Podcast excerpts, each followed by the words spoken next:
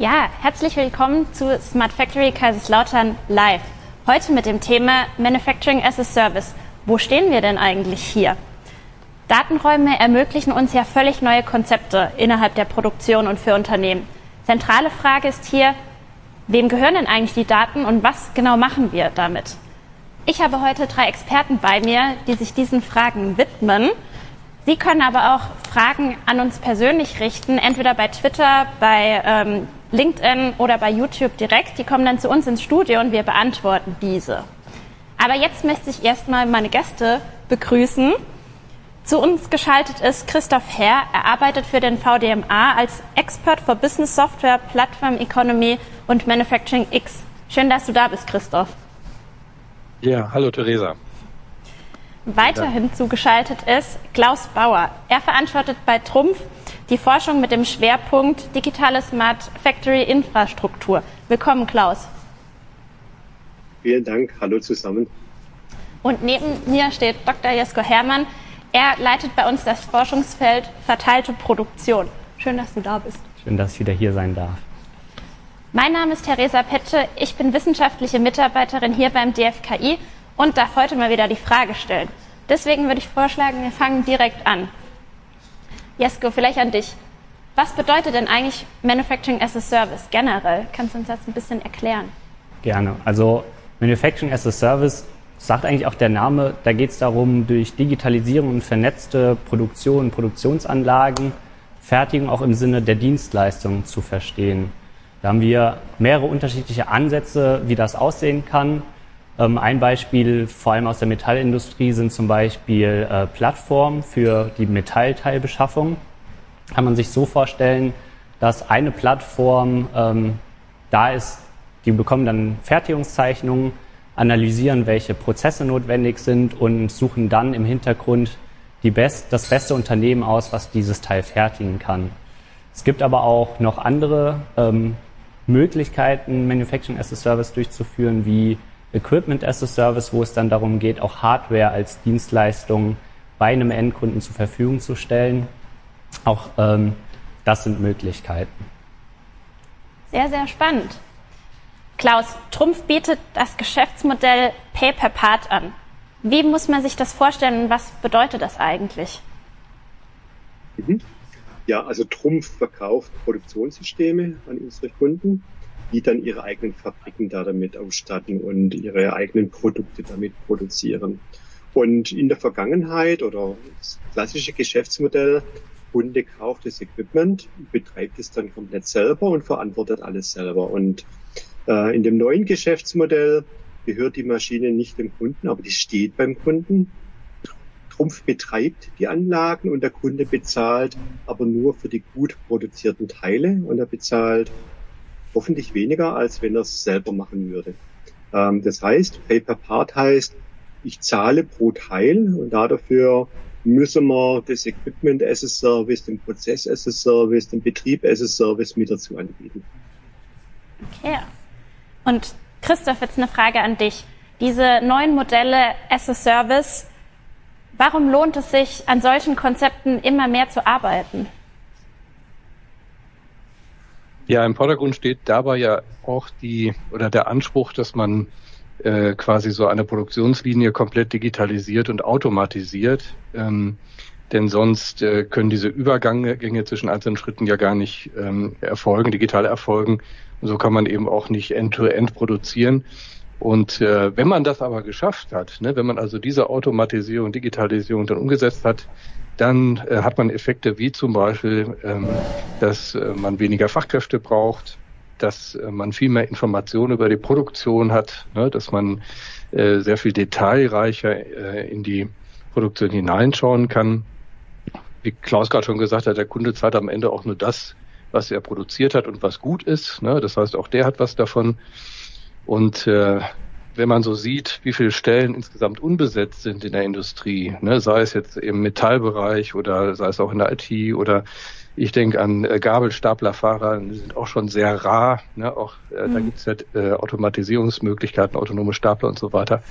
Dann machen solche Dinge schon sehr viel Sinn, weil denken wir fünf Jahre weiter oder zehn Jahre weiter, wenn meine Boomer-Generation dann in Rente geht, ich gehöre ja auch dazu und schauen wir das dann von dort aus an, äh, dann muss man tatsächlich ähm, innovative neue Wege gegangen sein. Ne, das heißt, es reicht nicht, äh, sich das anzuschauen und das toll zu finden oder vielleicht auch nicht toll zu finden, sondern man muss jetzt auch aktiv werden, um in der Zukunft ähm, gut aufgestellt zu sein, weil die Demografie ist nicht mehr umkehrbar. Ne? Also die spricht eine eindeutige Sprache. Und insofern sind solche Konzepte wie das, was Klaus auch beschrieben hat, extrem wichtig. Okay, also zusammenfassend, ähm, das sind mehr als nur neue Produktionskonzepte, sondern es gibt auch andere Herausforderungen, Probleme, die damit abgegolten werden. Klaus, du hast gesagt, das Ziel der Automatisierung ist eine Dark Factory. Was meinst du damit und warum ist das das Ziel? Christoph hat ja gerade schon erläutert, wir haben vehement immer mehr einen Fachkräftemangel. Und Fachkräftemangel wird sich verstärken, weil zum einen die Komplexität größer wird. Das heißt, die Anforderungen an die Fachkräfte steigen und wir haben aber auch Anforderungen an Reproduzierbarkeit und dass die Planung auch wirklich wie geplant Ergebnisse liefert. Und damit wir das umsetzen können, müssen wir die Menschen, die in der Fabrik heute arbeiten, immer mehr entlasten. Das heißt, da wo Automatisierung sinnvoll ist, möglich ist, da wird sie kommen, damit wir einfach diese komplexen Prozesse beherrschen und damit nicht irgendeine unvorhersehbare Folge von Ereignissen dazu führt, dass das geplante Ergebnis nicht stattfindet, weil das wäre dramatisch, weil dann wird kein Geld verdient und gleichzeitig müssen wir die Maschinen optimal auslasten, die Qualität optimal steuern und dafür wird man immer mehr, ich sage mal, das Thema Automatisierung vorantreiben.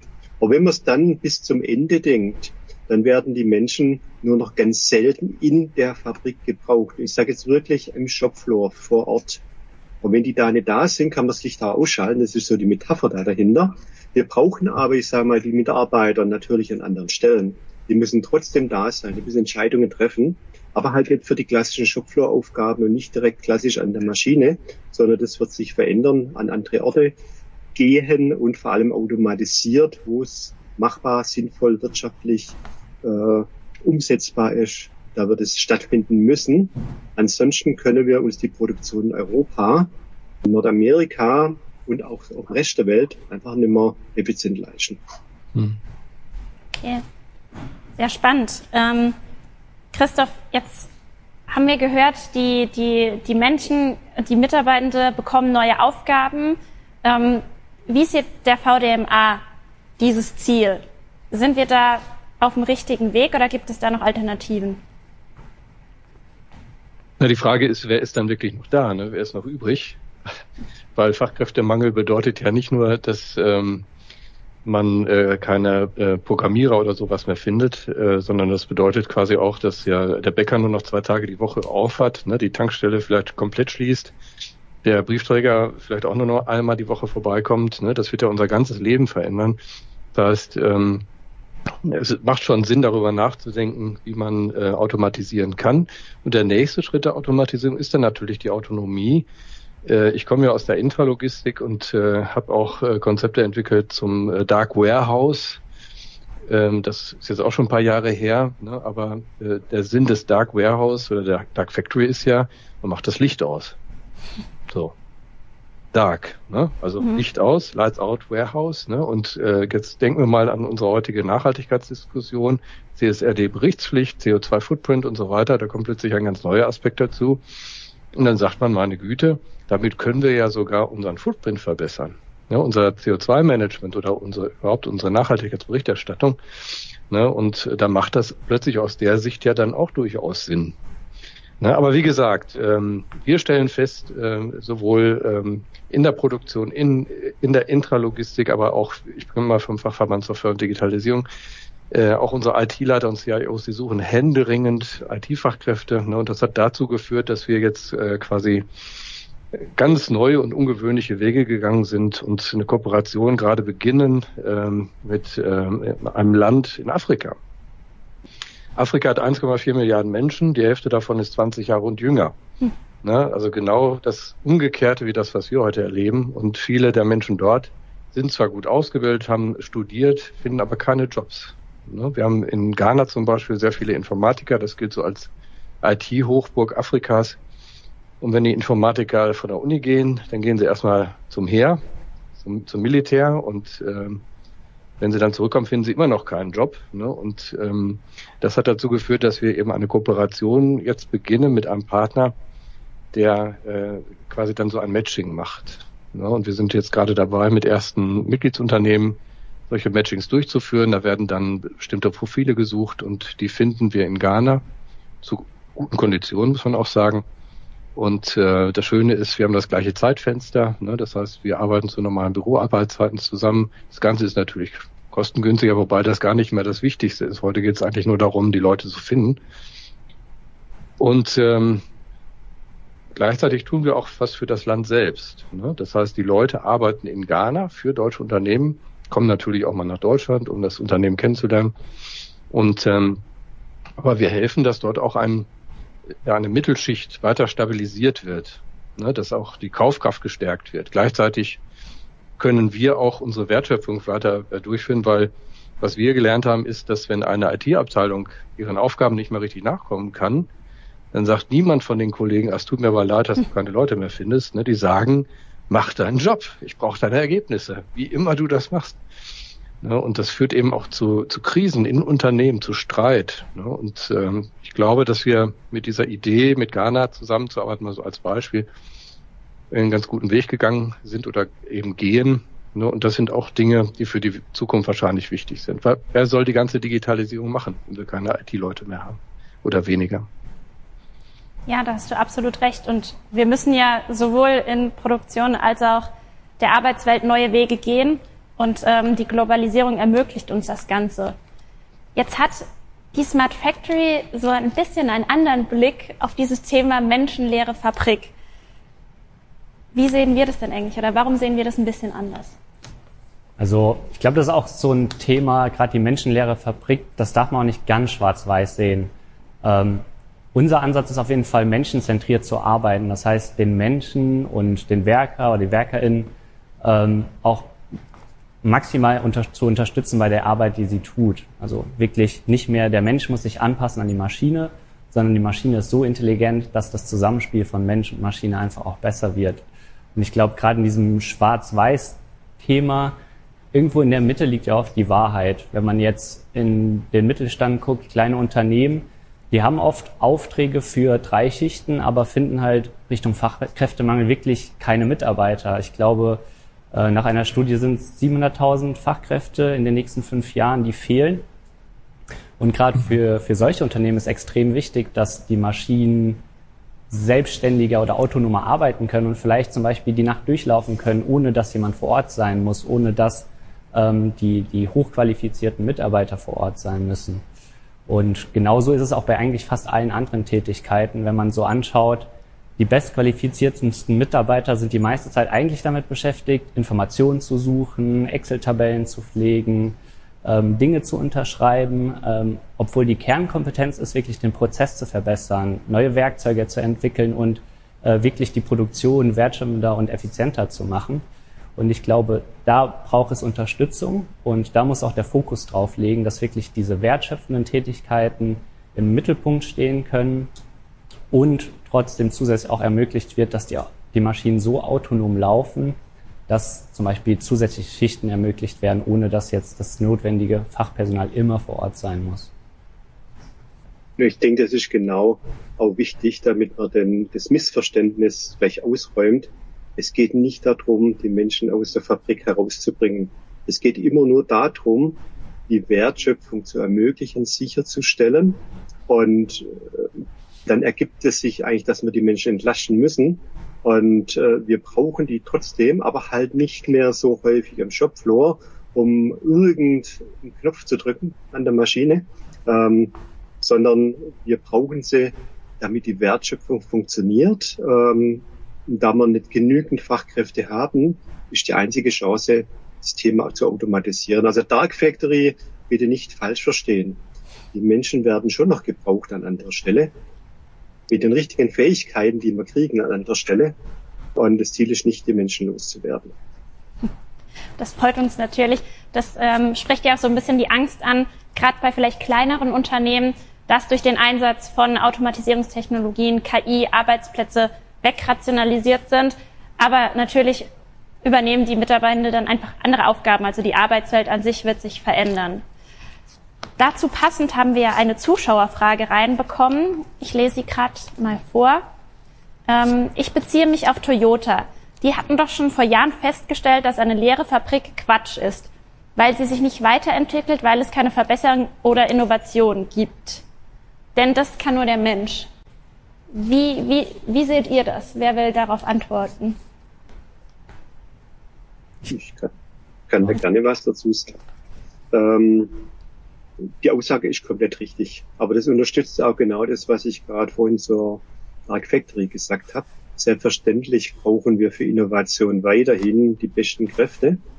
Und wir haben jetzt mit der Chance der Automatisierung auch viel, viel mehr Informationen dazu, die ich einfach bekomme, auswerten kann und nicht nur aus einer Fabrik, sondern aus vielen Fabriken und kann dann, ich sage mal, Erkenntnisse zusammentragen, die ich vorher nicht zusammentragen konnte. Und ähm, deswegen Innovation wird stattfinden, wenn gearbeitet wird und wenn man es zulässt an dem Thema. Und wenn wir jetzt durch Automatisierung bestimmte Themen entlasten, dann ist auch wieder mehr Luft da für Optimierung. Und über die Optimierungsansprüche kommen wir auf neue Ideen, die man dann als Innovation bezeichnen können, weil man auf einmal neu denken kann und darf und auch eine Chance hat, es dann umzusetzen.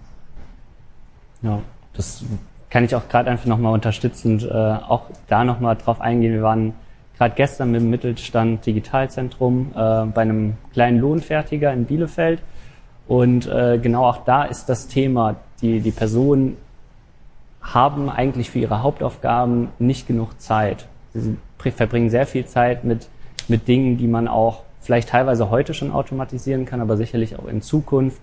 Ähm, viele Fehler fall, fallen auch erst beim Einrichten einer Maschine beispielsweise auf, weil eben die Systeme nicht vernetzt sind.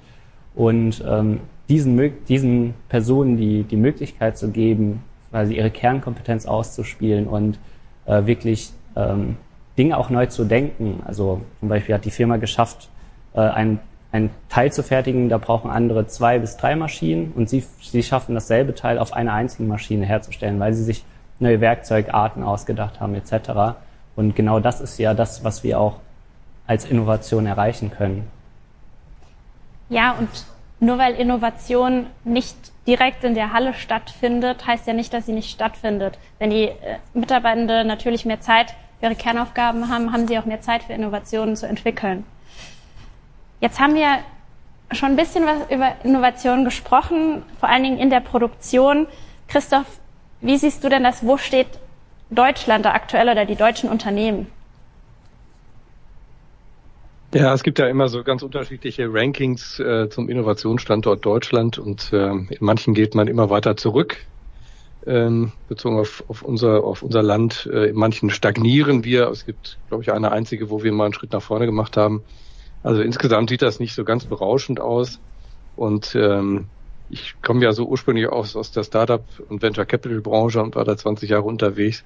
Und äh, da habe ich mich dann viel mit dem Thema der disruptiven Innovation beschäftigt. Ne? Es gibt ja auch dieses tolle Buch von Christensen, The Innovators Dilemma, ne? wo dieser Disruptionsbegriff dann eigentlich erfunden wurde und mit der Übersetzung äh, dann auch in Deutschland ankam. Und äh, das ist so ein bisschen auch das, was ich so feststelle. Ne? Also ähm, diese äh, leichten Innovationen bestehender Produkte, leichte Verbesserungen und Fortführung, ne, ähm, die quasi so in diesen typischen Roadmaps dann auch enthalten sind. Das ist das, was ähm, äh, problemlos funktioniert, aber dann wirklich Durchbruchsinnovationen ähm, zu generieren, das ist schon schwieriger. Ne? Und äh, das sieht man vielleicht dann doch eher bei den Startups, ne? wobei die eben die, die Mühe haben, in den Markt zu kommen ne? und rechtzeitig auch in den Markt zu kommen, bevor äh, das ganze Geld verbrannt ist. Ähm, ne, und die etablierten Unternehmen haben natürlich äh, den Marktzugang ne, und ähm, äh, da ist eigentlich, würde eine gute Synergie äh, sich ergeben, ne, wenn Startups äh, und etablierte zusammenarbeiten.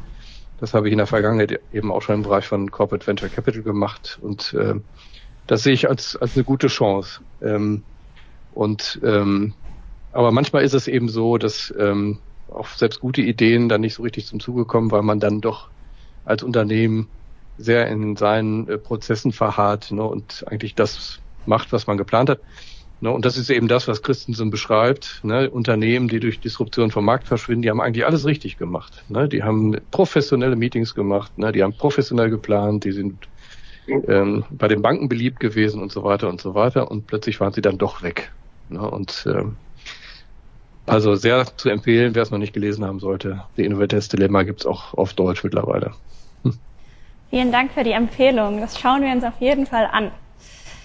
Ja, du hast gerade schon so ein bisschen angesprochen, Unternehmen haben ja auch langfristige Ziele, die haben auch eine Roadmap, wo sie hinwollen ähm, und haben natürlich auch ihre Produkte, Prozesse, wo es manchmal schwer ist, einfach neue Ideen mit reinzubringen und vielleicht ein Stück weit einfacher Prozesse, die bestehen, zu verbessern. Klaus, wie siehst du das? Gibt es Unterschiede zwischen äh, dem, was ein Unternehmen als Roadmap hat und den Innovationen? Ähm, Gibt es da irgendwie einen Zielkonflikt? Wie sieht das bei euch aus? Also erstmal ganz pauschal und dann gehe ich zu Trumpf ein. Ganz klar gibt es einen Zielkonflikt. Sagen wir, typische Roadmaps gehen, wenn sie langfristig geplant sind, drei bis fünf Jahre in die Zukunft. Strategien wenn sie langfristig geplant sind, fünf bis zehn Jahre. Und für Innovation brauchen wir meistens länger. Und das ist schon klar ein Zielkonflikt. Und letztendlich hat natürlich auch mit den Aktivitäten, mit denen ich heute mein Geld verdiene, um das, um das Unternehmen, die Mitarbeiter, den Fortschritt zu finanzieren, hat natürlich Prio. Und da hat das alte Dilemma, wenn eine Krise da ist, habe ich kein Geld keine Zeit, weil ich die Krise beherrschen muss. Ähm, wenn viel Arbeit da ist, weil ich keine Krise habe, ist genauso. Dann habe ich keine Zeit, weil ich muss den Umsatz generieren. Und deswegen muss man das, glaube ich, schon strategisch planen irgendwo. Es wird nicht einfach passieren, indem ich sage, ich verordne es auf der Roadmap. Da kann ich nicht verordnen, was länger als zehn Jahre geht.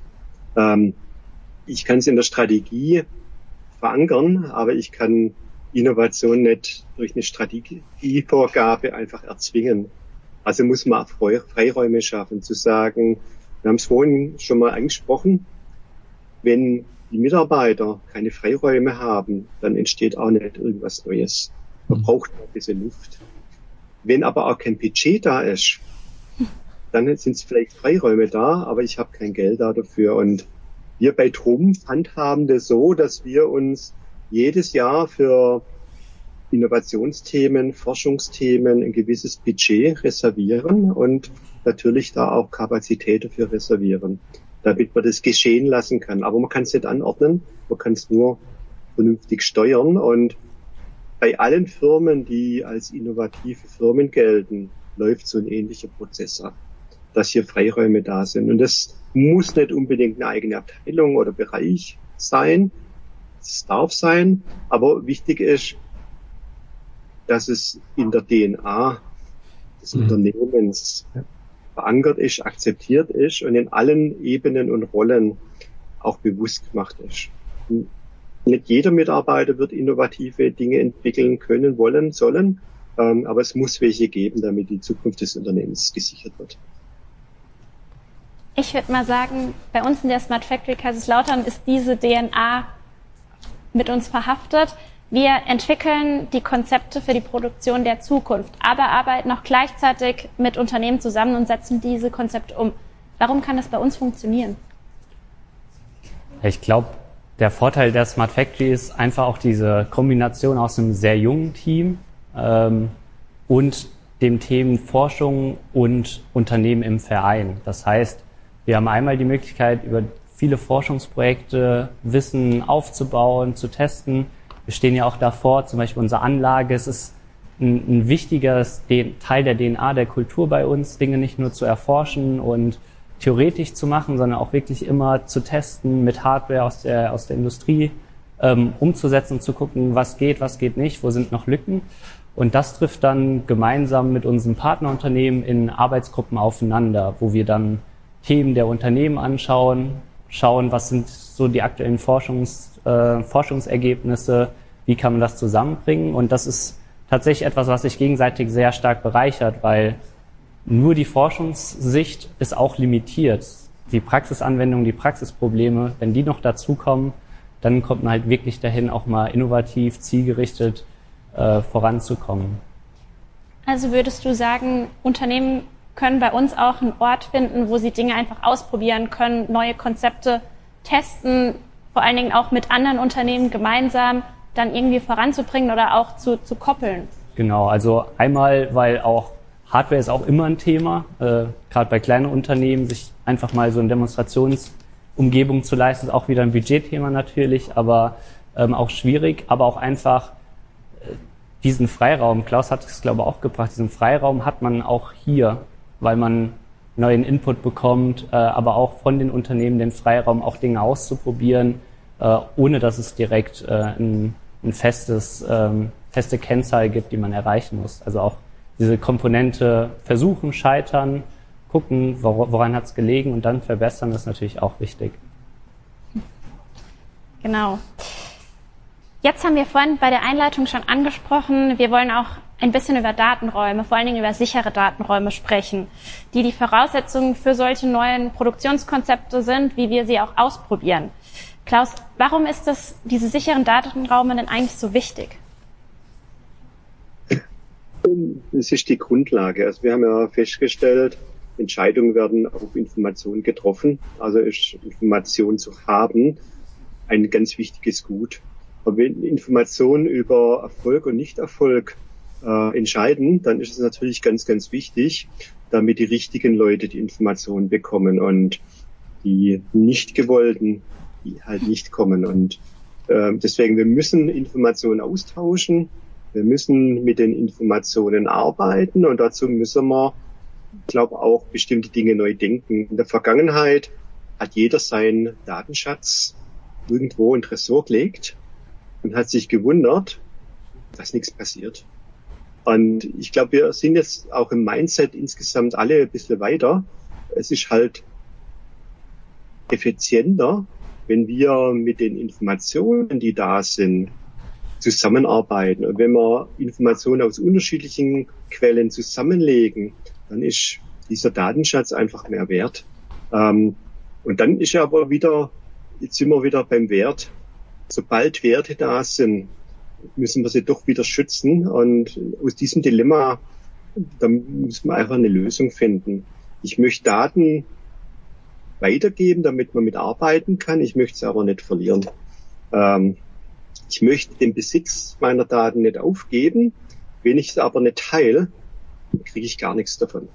Und äh, deswegen ist das Thema, dieses Gedankenkonzept der Datenräume einfach ideal zu sagen, in diesem Datenraum habe ich einen geschützten Bereich, da ist alles geregelt so dass nur die, die darauf zugreifen sollen, an die Informationen kommen oder Informationen einlegen können, Informationen verändern können. Ähm, aber es sind auch die rechtlichen Grundlagen geregelt, ähm, die bei der Zusammenarbeit notwendig sind und vor allem einheitlich geregelt. Weil bilateral machen wir das heute schon seit vielen Jahren so. Macht halt jede Firma mit einer weiteren Firma einen Vertrag. Das dauert dann halt schon mal ein halbes Jahr oder länger. Und das mache ich jetzt mit 20 Firmen im Kreis. Und dann wundern wir uns, wo wir erst nach fünf Jahren ein Projekt beginnen können. Äh, oder nie eine Einigkeit kriegen, weil irgendjemand denn immer Bedenken hat. Das heißt, Thema Datenraum ist auch ein Vertrauensraum, den wir durch diese rechtlichen, technischen Sicherheitsthemen einfach so hinkriegen, dass wir uns einander vertrauen können, weil die absolute Sicherheit gibt's nicht. Und aber jedes Unternehmen weiß, ein Unternehmen zu führen, da ist keine absolute Garantie da, dass es ein Erfolg wird. Das ist immer irgendein Experiment. Und hoffentlich sind die Versuche des Experiments die meisten erfolgreich, damit man Geld verdient. Aber ein paar werden auch weniger erfolgreich sein. Das muss man zulassen. Und genauso ist es beim Datenraum auch. Es kann durchaus sein, dass man mal mit Informationen zusammenarbeitet und hat den wirtschaftlichen Erfolg, den man sich erhofft hat, noch nicht bekommen. Manchmal stellen wir fest, wir verstehen es erst Tage, Wochen, Monate, Jahre, Jahrzehnte später, ähm, was man hätte doch machen können und tut's dann. Ja. Also um das festzuhalten, das ist ein Thema, mit dem sich viele Unternehmen beschäftigen sollten, weil es auch viele Vorteile hat. Christoph, im Vorgespräch hast du gesagt, dass der Data Act, ähm, der europäische Data Act sich auf die Unternehmen irgendwo auch auswirkt und vieles verändert. Was genau wird er dann verändern? Naja, es zahlt im Prinzip oft das an, was Klaus schon gesagt hat, wenn Unternehmen quasi ihre Daten in einem Datenschatzkästchen belassen, äh, und sich wundern, warum nichts, warum sie kein, keine Wertschöpfung äh, treiben, dann sorgt eben der EU Data Act genau dafür, dass das nicht passiert. Ne? Weil er sagt, dass äh, Hersteller von Maschinen, Geräten und so weiter, äh, egal ob B2B oder B2C, ähm, den Zugriff auf die Daten, die beim Betrieb der Maschinen äh, entstehen, den Nutzer zur Verfügung stellen müssen. Ne, das heißt, man kann jetzt die Daten nicht mehr zurückhalten, sondern man muss, man ist gesetzlich dazu verpflichtet, einen Zugang zu diesen Daten zu schaffen. Und die EU möchte eben eine Datenökonomie schaffen. Ähm, äh, und man erwartet in den nächsten fünf Jahren 270 Milliarden zusätzliches Bruttoinlandsprodukt mit dieser Datenökonomie. Wenn man sieht, das geht alles in eine gewisse Richtung. Ne, äh, Datenräume machen dann natürlich auch sehr viel Sinn, weil ich möchte nicht gerne meine Daten einfach so raushauen, weil die EU das sagt, sondern ich möchte das souverän tun. Möchte sehen, wer diese Daten haben möchte. Ich möchte sehen, was er damit machen möchte. Ich möchte sehen, wer, wer ist das eigentlich, der da kommt. Ich möchte das auf Basis vertraglicher Smart Contracts dann wahrscheinlich auch machen und so weiter. Und das ist wirklich neu. Ne? Das ist ein Game Changer. Das hatten wir so noch nicht. Und aber all das, was wir gesagt haben, passt wunderbar dort hinein. Insofern sind wir gut vorbereitet auf den Data Act. Das ist auf jeden Fall sehr gut. Klaus, nochmal zum Abschluss. Aus Unternehmenssicht. Kannst du dir vorstellen, dass Unternehmen durch diesen EU-Act wirklich mutiger werden bei der Datennutzung? Äh, auf, auf jeden Fall, das ist eine Riesenchance, weil ich sag mal, bisher sind ja die Bedenkenträger diejenigen, die das Arbeiten mit Daten teilweise verhindern, unmöglich machen, ähm, weil man einfach immer nur mit der Angst lebt und über die Angst agiert. Dadurch, dass wir jetzt hier an der Stelle gar nicht gefragt werden, ob unsere Ängste Totschlagargument sind, sondern wir tun es jetzt einfach mal. Ähm, und aber auch, ich sage mal, Plattformen, Ideen, Konzepte mitkriegen, damit das Böse halt nicht dominiert. Ähm, haben wir jetzt die Chance, dass wir endlich mit Daten zusammenarbeiten. Weil das Thema mit Daten zusammenarbeiten ist ja nicht neu. Das haben wir mit Industrie 4.0 ab 2011 diskutiert und die meisten Firmen haben davor schon begonnen. Also, und wenn man es in 20 Jahren nicht geschafft hat, dann braucht man einfach mal so einen Trigger, damit wir, sag mal, einfach mal Dinge tun, die wir vielleicht sonst wirtschaftlich uns nicht trauen würden. Aber unter regulierten Bedingungen. Also es das heißt ja nicht so, ich muss es alles blind jedem geben und gebe alles auf, sondern das Tolle ist ja, alle haben die gleichen Spielregeln. Und, und das macht Mut. Und ich glaube, dass es durchaus ein Instrument wird für Sprunginnovationen. Also, dass man nicht nur ein bisschen Verbesserung kriegt, sondern dass man jetzt auf einmal Ideen kriegt, komplett andere Dinge zu machen. Und ein paar von denen werden total erfolgreich werden und ein paar werden enttäuschende Ergebnisse liefern. Das ist immer so. Aber ohne diesen EU-Act würde das einfach nochmal 20 Jahre dauern. Das ist meine persönliche Meinung und wir können damit ein paar Themen einfach beschleunigen. Und mit so Projekten, die jetzt oder Initiativen, die da jetzt von der Bundesregierung auch gestartet werden, wie Manufacturing X, da wird das Ganze auch, ich sage mal, dargestellt, wie es dann wirklich funktionieren wird und bis Praxisbeispiele erarbeitet, veröffentlicht, so dass auch ohne gigantische Einzelinvest, ohne das Risiko alleine zu tragen, die gesamte europäische Wirtschaft davon profitieren kann. Ich glaube, das war der perfekte Abschlusssatz. Wir könnten bestimmt noch Ewigkeiten über dieses Thema sprechen. Danke, dass ihr heute hier wart und die ganzen Fragen beantwortet habt. Alles, was wir besprochen haben, können Sie als Zuschauer dann auf YouTube nochmal nachschauen. Die, der Talk wird auch als Podcast auf den bekannten Platten, Plattformen wie Spotify und Apple Podcast veröffentlicht, sowie auf unserer Webseite. Und wir sehen uns dann wieder nächsten Monat bei SF Live mit dem Thema, was nutzt die Forschung der eigentlich der Industrie? Wir blicken in die Praxis mit unserem Projekt Twin for Trucks. Bis dahin wünsche ich Ihnen eine gute Zeit und wir sehen uns. Vielen Dank.